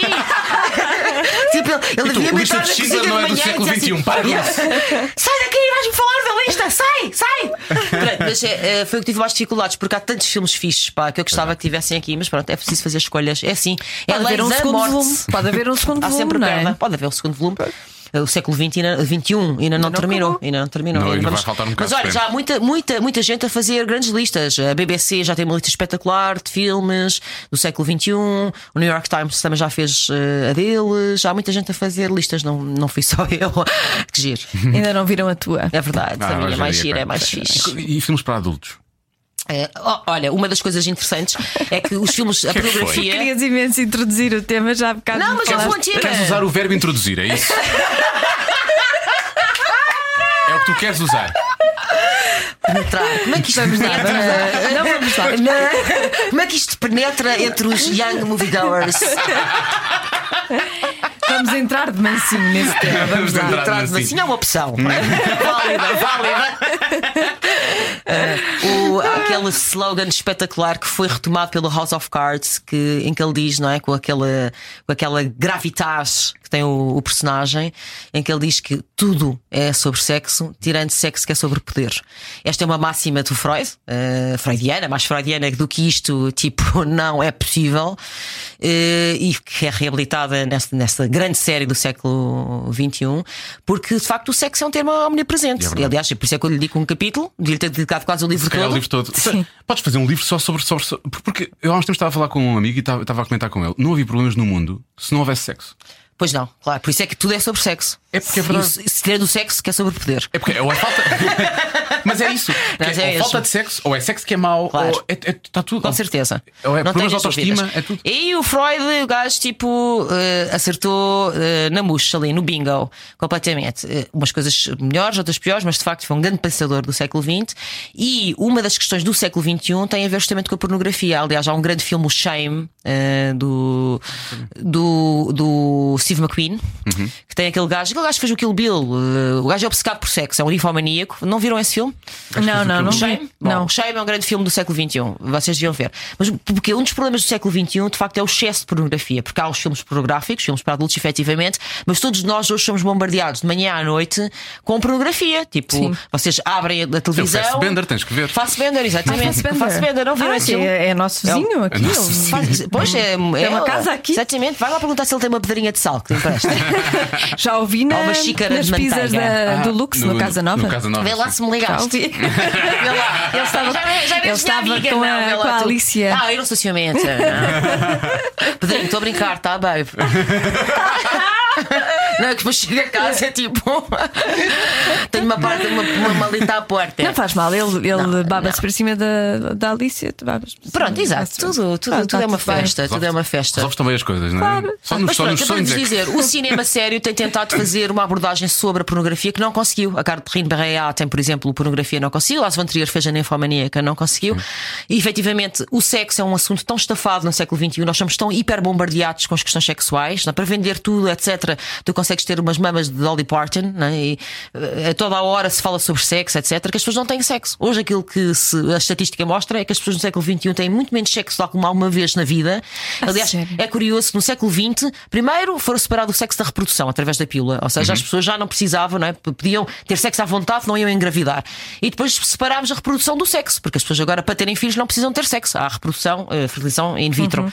E agora eu acho que já estamos num outro eh, patamar, que ainda não tem um slogan tão giro como estes dois anteriores, mas que temos que o criar, que é tipo o excesso de sexo. As pessoas já não querem ter sexo Não- não- e não têm efetivamente.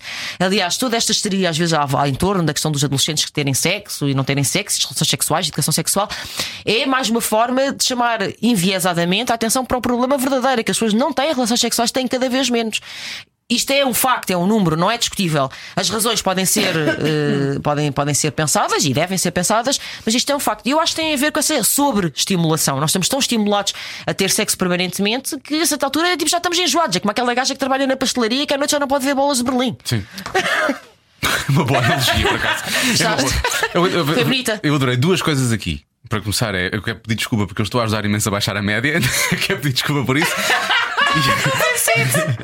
Não, baixar, Baixar a média, é por minha culpa. Portanto, eu quero pedir desculpa, é por minha culpa. e a Ah, outra. baixar a média! Baixar, sim. Baixar a média. Eu E, pensava hum, que tu estavas-te a vangloriar. Não, não. Seria a Não, é mais. Coisa que eu nunca faria. O ah, Diogo elas não faz. nunca faria isso. eu Não nunca faria faz isso, é ao Portanto, contrário. Estás a ver o Sócrates? Não sou eu. Um, e o, o outro, o outro lado é, eu acho que no futuro, não muito, para já isso é ótimo, porque a minha filha tem, tem quase 10 anos e eu quero pensar que ela. Portanto, tu queres que ela não vá ter Sim, sexo nunca. já agora que isto agora muda já. Agora que pensamos os, nisso. cine- os cinemas já abordaram isso. Os cinemas, os filmes já abordaram isso. E eu vou, vou buscar um filme muito mau. Não sei se é o. Não há filmes maus. Tá bem, pronto, é um filme menos bom. Oh, Patrícia, tu sabes certeza, a Sandra Bullock e o, e o Stallone, qual é o filme? Como é que ele se chama? Não é o Dread? É o Dread? É o Dread? É- é o Dread.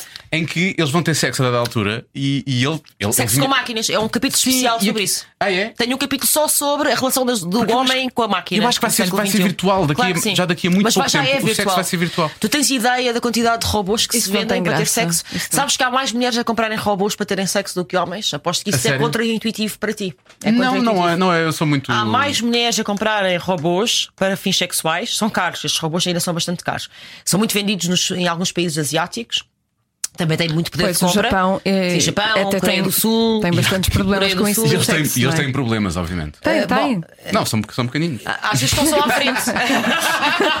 Olha, está. Se calhar Isso também é é um dado estatístico. Os calhar asiáticos, é os asiáticos, vou contar esta história aqui, têm um problema gravíssimo por causa da pornografia. Pois tem. Pois, Porque pois, eles, pois. eles veem os filmes e, e acham que aquilo tem que ser feito daquela maneira, portanto as relações terminavam Mas é quase sempre da mesma mas não é forma. só eles. Não é só eles. Não é só eles? Não é só eles. Ah, ah, ah, hoje em dia, uma das razões pelas quais as pessoas têm medo de sexo é porque veem pornografia. Não tenhas dúvidas. Portanto, muitas pessoas satisfazem os seus impulsos sexuais com acho- pornografia. Eu acho que toda a gente e depois, sempre quando se vão. viu ou não. Pornografia massa como agora, não. Nem Por exemplo- penses, nem penses, Joana. É assim, nem tens o acesso. Hoje em dia, qualquer miúdo tem acesso É facilmente ah, no- em qualquer computador a pornografia. Eu lembro-me, para ter acesso, eu e o meu irmão, eu tenho um irmão mais velho, nós quando queríamos ver coisas badalhocas, tínhamos que ir ao clube de vídeo, eu com os saltos da minha mãe, o meu irmão com a fingir que tinha mais bigode, para conseguirmos alugar um filme erótico. Vocês erótico! viam juntos? Erótico! Eu Isso ia- é super estranho. Não víamos juntos, não víamos juntos, não víamos juntos. Mas víamos, Mas, exemplo, mas de antes via-se o filme todo, não é? E agora vê-se bocadinhos. No... O filme todo também. Não... Não é? É como, é como antes Agora ouvia-se os álbuns, agora, ouve só as músicas. É um A idealização, a idealização que um puto ou uma miúda faz de um filme, vê um filme pornográfico onde aquilo, aquilo segue um, real, um guião muito rígido, não é? Os filmes pornográficos é sempre mais ou menos a mesma história. Aliás, eles estão cada vez mais depurados de narrativa. Aqui há 20 anos, o Zizek, por exemplo, uma Agora já nem há, agora é mais ou menos direto, não é? A grande volta. Exatamente, Pois, aqui há mais 20 ou 30 curtos. anos a pornografia tinha uma narrativa que era a gaja, que toda boa em casa, que estava de roupa, tocavam à o porta, era da o senhor das pizza. pizzas. Mas isso eu gosto. Isso eu, isso é Ela um adora clássico. coisas. Entretanto, O havia, clássico, entretanto havia aqueles, aqueles planos no meio que era o marido da gaja comer a secretária, que era Sim. para haver mais variedade, e ela muito triste, a senhora da pizza vinha a consolá-la, Claro. e depois Pronto. caía a caixa da pizza no chão, tinha que se baixar e via-se o pipi, blá blá blá blá blá blá, não é? Pronto. Pronto. Hoje em dia E a o pornografia- pepperoni, é um obviamente. bom o clássico. E o pepperoni via-se all Todo, the time. A, Jo- a Jo- a Joana, para haver sexo, também nos filmes, não, não sei na vida real, não sei, não faço ideia. Tem que haver. Também tá- estás com o olho às vezes a pescar. Tô, Eu também estou, andamos com isto assim há imenso tempo, o olho esquerdo É uma pisca. lágrima no canto do Deve olho. ser. E tem que, haver, tem, que haver, tem que haver uma tarefa, tem que haver bricolagem, percebes? Nos Há uma filmes- to-do list. Nos Ah, filmes agora vou- pornográficos, vou- sim, é o homem da este- pizza, é o canal- canalizador, é. Sim. Sim, A Joana é uma romântica, mas é assim, isto diz, isto diz qualquer coisa sobre nós como sociedade. Assim, se há 20 ou 30 anos os filmes pornográficos tinham uma história. Para as pessoas se poderem envolver e se sentirem próximas dos personagens e ao fim e ao cabo terem tesão a partir daquela história. Se nós hoje em dia só o tesão vem da pornografia pura e dura, Direto, ser não é? direto. Direto, direto, que geralmente tem um guião rígido que é sexo oral, sexo não sei o que, não é? Tiras o, o romance à. Ou seja, a tudo. isto diz qualquer coisa sobre a sociedade. O que é que isto quer dizer? Bom, ou das duas, uma, ou nós somos uns depravados, ou então de facto não conseguimos ter sexo. Eu eh, aposto muito mais na segunda. Aliás, os números, como já Ou vos seja, disse, falam vivemos por si. através daquela, daquela, daquela realidade que não existe, vivemos. efetivamente. E portanto, os robôs, e por isso é que eu Ou digo através do um capítulo inteiro sobre a relação de- da humanidade com as máquinas, que vai é um tema do século XXI, no sexo e não só, no trabalho, etc., porque as máquinas vão substituir-nos também numa série de funções, não só sexuais. É claramente um tema. Uh, sexo virtual já existe muito, como é óbvio, de todas as maneiras, desde a pornografia até. uh, Por exemplo, os óculos de realidade virtual, vocês sabem Claro. para que é que 90% é usado para quê? Sexo. É só para, Tudo. é só para é sexo I shall 3D repeat, e, I shall repeat. Sim. Tudo é sobre sexo, excepto o sexo que é sobre poder. Sobre poder. Mesmo quando entra de mansinho. Olha, eu acho que temos mais perguntas para fazer, mas eu adoro esta frase. Para terminar, antes de entrarmos numa coisa chamada Não tens nada a ver com isso. Ah, vai acontecer. Vai, porquê que não? Temos cá a Joana Amaral Dias, o que é que não havia de acontecer? Só não Ah, sei se as minhas perguntas estão ao nível. Pensei que tinhas algum pudor. Não, não, não, não, Não, tenham não. pudor. Não, não tenho poder Não lá. pudor. Não tens nada a ver com isso. Não tens nada a ver com isso, pá. Olha, ó briga, não tens nada a ver com isso. Não tens nada a ver com isso. Não tens nada a ver com isso. Não tens nada a ver com isso. E Nós duas respondemos. sim. A não ser que não queiram responder e dizem não tens nada a ver com Ok. isso. Na primeira não podem, a partir da primeira podem, quem E disser não tens dar uma nada a ver. consequência, não é? É, sem consequência. Mas Sem sem, sem consequência. linguagem, não é? Por dar uma consequência sem linguagem. Podemos fazer isso. Bate pé. Verdade ou consequência, mas com linguagens. Ah pá, quando vier cá um gajo gira, avisem-me. Não que eu é que, jogo, eu é que jogo com eles. Não, vamos tirar essa ideia. Essa ideia dos linguagens vamos tirar. Não vai acontecer. Imagina, quando foi o Albano Jerónimo. Eu, Albano Olha, Jerónimo. Um dia não tens nada a ver com não isso. querias um linguado com o Albano Jerónimo. Com o Albano. queria. Com o Albano, talvez. Vá lá, vai. Incha. Com o Albano, talvez. Ora bem, qual é a tua mania ou hábito mais estranho? Ui, Que não contes assim às pessoas. mania. Sim, tens de ter qualquer coisa. Ah, eu posso contar o meu. Ai, não me obrigues a pensar esta. Eu posso contar o meu. Podes contar. Eu, eu sei sempre o que é que vou vestir no dia a seguir. Não sabes nada. Mas Sei. tiras, pões de parte. Não, não ponho de parte, isso não tenho vida para isso. É... Está na tua cabeça e vais lá buscar Yeah, tipo, antes de deitar, pensei, antes de deitar, ou quando estou a fazer o jantar, há uma altura ao final do dia em que eu penso assim: amanhã vai estar bom tempo, ao mau tempo, amanhã vou à rádio comercial, vou não sei, não sei, geralmente tenho vários compromissos diferentes ao longo do dia, o que é uma coisa que dê para tudo e que não me chatei, tal, e depois de manhã vou lá tirar. E pensas isso quando estás a, Eu não estou para perder ou tempo. para o jantar? Não estou para perder tempo. Eu, assim, eu sou super vaidosa. Eu sou super vaidosa. Tenho que andar sempre com a roupinha da moda e não sei o quê. Mas ao mesmo tempo não quero perder tempo com isso. Sim. Ou seja, quero o melhor dos dois mundos. Então faço sempre um, um processo tipo teórico sobre o que vestir. Mas isso é ser mulher. As mulheres são muito organizadas, supostamente. Não sei, não sei, mas isto é. A Joana tipo, não. A Só Joana- o Pedro é que Joana, ah, sabia não. disto até hoje, ok? A sério? Tá? Não goza. E agora sabemos uma coisa, sabemos a mesma coisa que o gajo. De tudo. De Não sei se isto é uma mania muito estranha, Oh. mas eu tomo sempre dois banhos por dia. Ah, dois é banhos por dia. estranha. Eu vou fazer. vou Faz fazer- mal à pele. Vou revelar uma coisa, depois faz. Tirar, tirar as proteções. Eu, faço, eu, eu tomo dois banhos quando tomo banho, tomo dois banhos seguidos. A primeira, a primeira é só para tirar. Eu não não estou a jogar sequer. Olha, vai dar banho ao cão. A primeira, não, a primeira é só para tirar a maior e a segunda realmente é o banho. Muito bem, bonito, bonito. Isso também faz mal à pele. Mas faz. Sei que eu tenho a pele seca. Estou na presença vamos de embora. dois obsessivos. Dois temos problemas, temos problemas. Continuemos.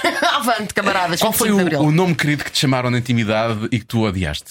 Ai, tantos. Ai, que odiei. Princesa. Ah, chamavam de princesa. Já, E já. que tu deslizavas. tenho uma ótima, tu não andas, uma tu deslizas?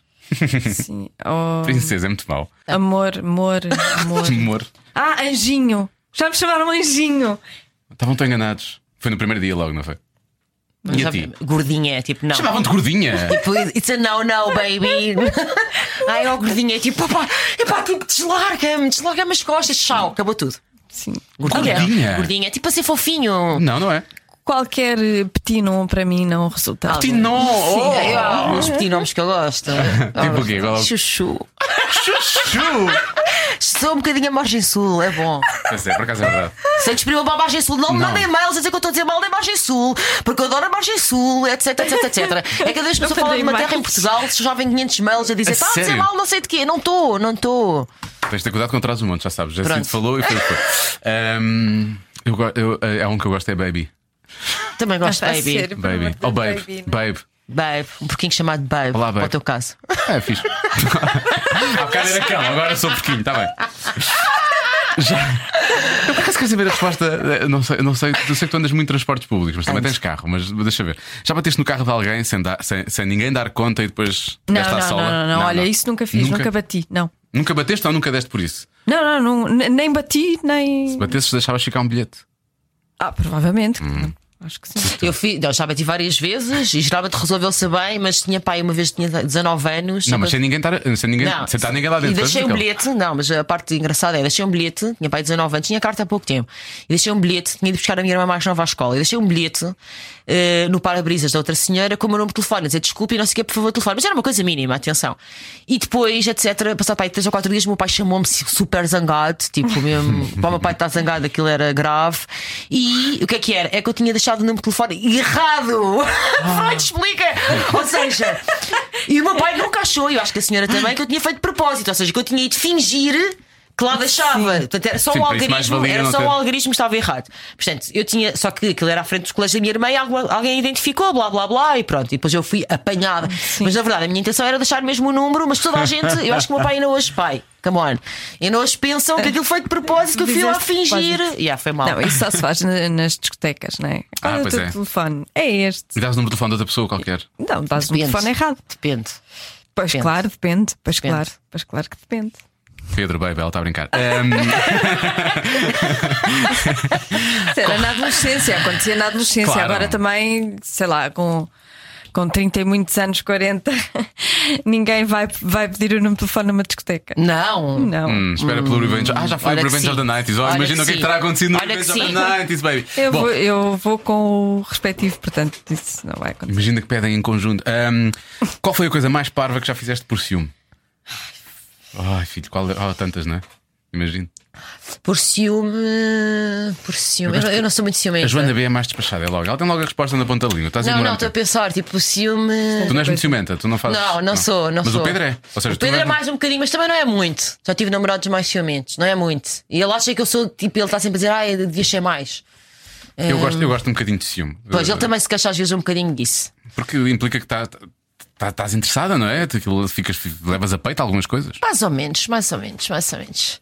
Também acho que depende muito da qualidade da relação. Pá. Há relações que oferecem. Eu já fui mais ciumenta noutras também, relações. e da- também é depende verdade. da tua maturidade assim, também, não é? Sim, acho que depende de muitas coisas. Por exemplo, com o Pedro não, não tenho nada uma relação com relação corre, corre super bem, efetivamente não vais ter Pá, ciúmes, pois, obviamente. exato. Acho Claro. que isso varia muito. Mas assim, por ciúmes, acho que a coisa pior que eu fiz foi mexer no telemóvel do meu namorado. Acho que foi a coisa pior, mais grave. Um clássico, portanto. É só um clássico, sim. E tu? Bom, Eu lembro-me que Que havia é uma um, cena muito feia, não se faz, tá?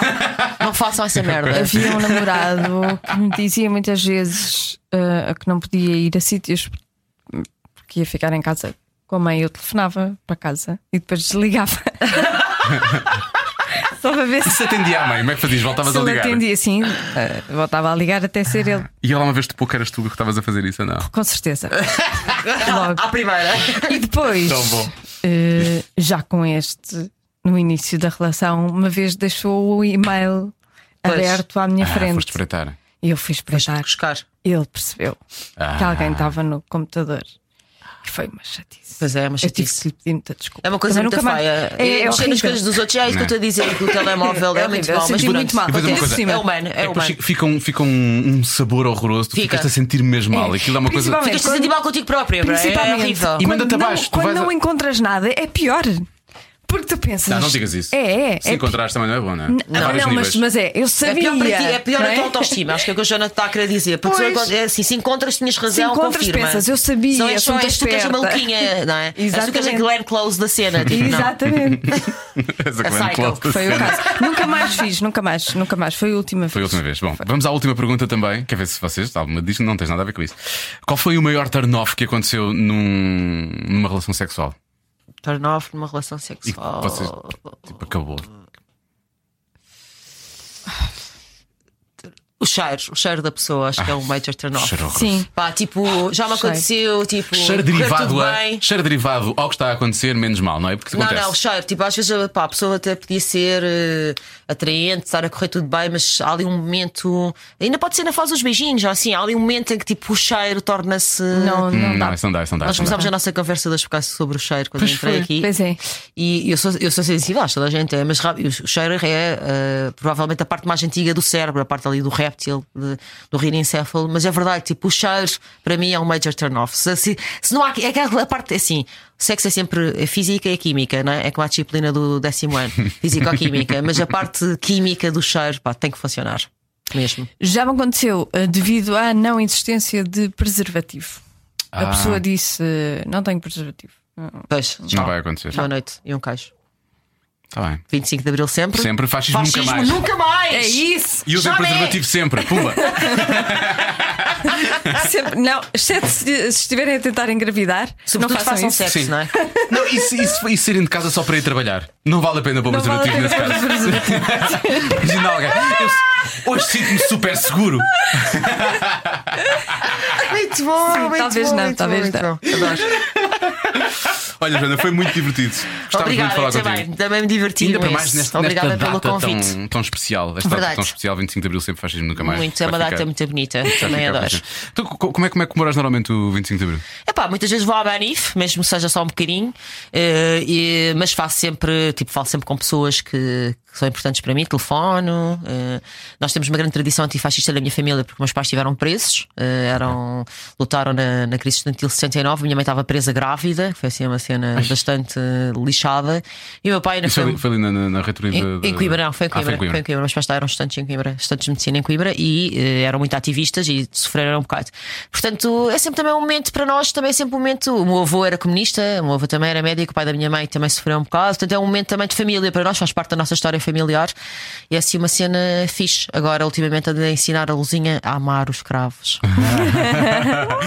Tão bom. E quando vais, quando vais à, à, à Manif, sentes que o público está a precisar de ser. eh, hum, não quer dizer reciclado porque parece mal, eh, mas. Rejuvenescido. Rejuvenescido, sim. Acho ou que sim, um bocadinho. Acho que sim. Porque eu as imagens do ano passado e achei que o público estava a ficar envelhecido e, e começa a ter algum receio de que para a geração, as gerações mais novas o 25 de Abril já não tenha efetivamente o mesmo impacto. Eu não o vivi, mas Pois, para mim era muito importante. pois. Eu quando estava a crescer o 25 Pois, de Abril era uma coisa muito. Importante. Porque eh, a minha mãe falava-me sempre daquilo e portanto para ela aquilo era. Mas era, uma, era, uma- era recente. Pois. Sim, era recente, em 79, portanto era recente. Em 76? Cinco. 75. Pá, pronto, também Bem, já não vivi o super 25, recente. também já já não vivi o viveste. 25 de Abril, mas, mas, mas pronto, tem esta história. Por isso é que eu estava-te a falar de ensinar a ausinha, porque eu acho que é fixe. Porque uma coisa é que nós tomamos sempre por garantida a liberdade e a democracia.